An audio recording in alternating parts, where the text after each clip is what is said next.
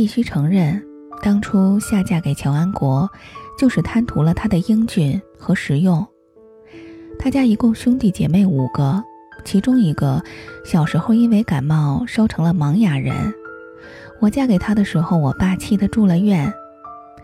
我家是正宗的书香门第，爸妈都是大学教授，弟弟妹妹的婚姻都是非富即贵。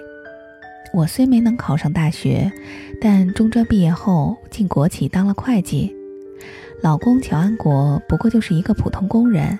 没房没钱，还有一个残疾的弟弟需要全家养活。可是，乔安国还是小乔的时候，一米八二的个头，五官帅气逼人，身上的工作服永远干净笔挺，工作服里面的假领一直白得耀眼。我犯了花痴，一心追求他。婚后，我和他一大家子挤住在一起，日子过得是鸡飞狗跳。直到儿子乔乐出生后，我爸妈实在不忍心，让我搬回了娘家。乔安国是家中长子，做的一手好饭，而且收拾家务堪称专业。自从我们住回家里后，我弟弟妹妹回家的次数都明显变多，不为别的，就为乔安国张罗的那一桌好饭好菜。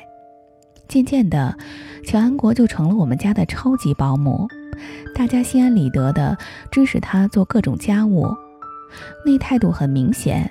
你既然没能耐赚钱，那就应该做好后勤工作，这其中包括我。毫不夸张地说，儿子小乔从小到大，除了喂奶是我亲力亲为，其他一切事物几乎都是乔安国料理的。他的任劳任怨让我们过得和睦温馨。但唯独一件事儿让我不快，那就是乔安国对他那个穷家的牵挂。今天他妈病了，明天弟弟结婚，后天妹妹出嫁，大后天那个残疾弟弟又出事儿了，等等。总之，那个家就像一团乱线缠在一起，理还乱，剪不断。刚搬离婆婆家那会儿，逢年过节我还回去一趟，可是随着一次次话不投机。我索性一年也难得回去一次，谁家有喜事儿，我基本不到场，只出钱不出人。日子久了，对于乔安国偷偷攒私房钱贴补家里这件事儿，我也是睁一只眼闭一只眼。嫁给乔安国，别人看着不般配，但我乐在其中。至少在这场婚姻里，我可以因为优越而任性。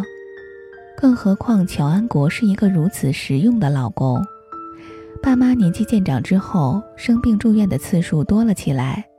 父母每次生病，弟弟妹妹都是只出钱不出力，我又手脚笨，全是乔安国无怨无悔的陪护。爸爸妈妈慢慢被乔安国感动，对他的态度也不再像从前那么居高临下，而是越来越依赖。二零一六年，爸爸病逝。他缠绵病榻四年，全程都是乔安国照顾。他提前办了内退，我和弟妹三人乐得当甩手掌柜。爸爸临终前留给我一句话：“对小乔好点儿，咱家都欠他的。”爸爸走后，妈妈的身体每况愈下，片刻离不开人。我累得腰酸背疼，妹妹自己开公司。以喊我去公司帮忙为由，让乔安国接过了照顾妈妈的重任。二零一七年十一月，妈妈离世时立了遗嘱，把她全部的财产和住的这套房子给了乔安国。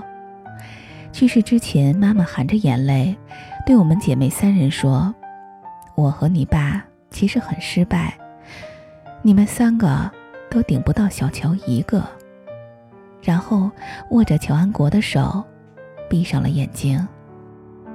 对此，弟弟妹妹包括我非常不忿。就像妹妹说的，乔安国这种没能耐的人，吃苦耐劳不是他的美德，而是他的谋生手段。更何况他靠着这一招赢得了房产和爸妈将近三十万元的存款，也算是他这个穷小子的人生逆袭了。当然，妹妹这样说老乔，我还是要护着他的。好在弟弟妹妹冷嘲热讽几句后，这件事儿就此翻篇儿。他们在爸妈走后，依旧经常不请自来的登门，像使唤佣人一样。姐夫，我想吃鲅鱼饺子了。姐夫，馋你做的油条炖排骨了。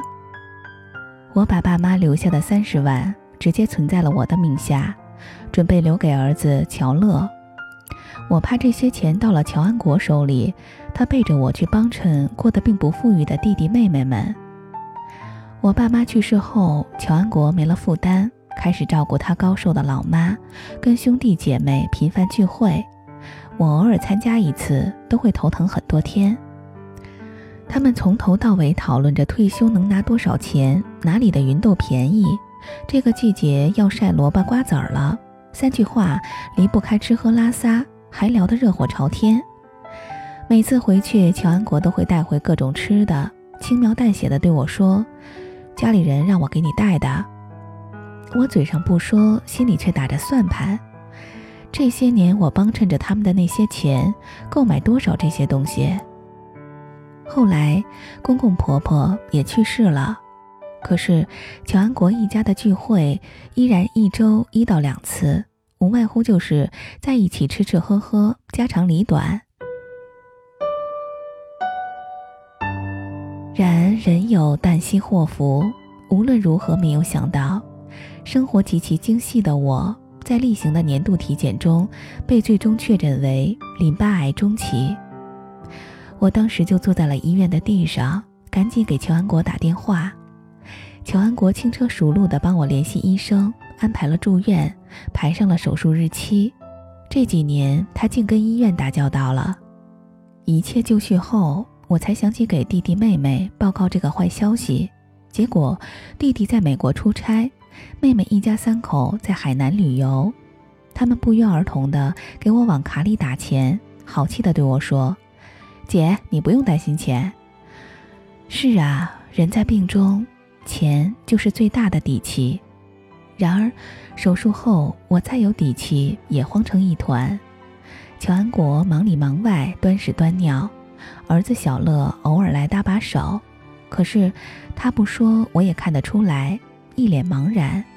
更多的时候，他只是拿着个手机在我旁边坐着，吊瓶眼看见底，甚至要我来提醒他。见儿子粗心，乔安国干脆二十四小时陪护。结果三天不到，他的高压就熬到一百八。小乐对他爹说：“都什么时候了，还舍命不舍财，请一个护工啊？要是你俩都倒了，我一个人怎么可能照顾得过来？”那语气多像曾经的我，关心是一部分，嫌麻烦才是真相。这一次，乔安国也动了气。你妈那么要面子的人，能忍受护工帮她翻身、接屎接尿啊？这是钱的事儿吗？看着乔安国紫里带黄的脸色，我心一横，让护士长帮我请了护工，命令乔安国必须住院，把血压降下来。乔安国嘴上答应了，告诉我他回家去拿一些东西。可是他刚出门不到五分钟，他家里的那个微信群就炸锅了。我虽在群里，但一年也讲不上两句话，竟围观他们兄弟姐妹天天早安晚安，晒各种家常菜、自拍图，说着不知笑点在哪里的笑话。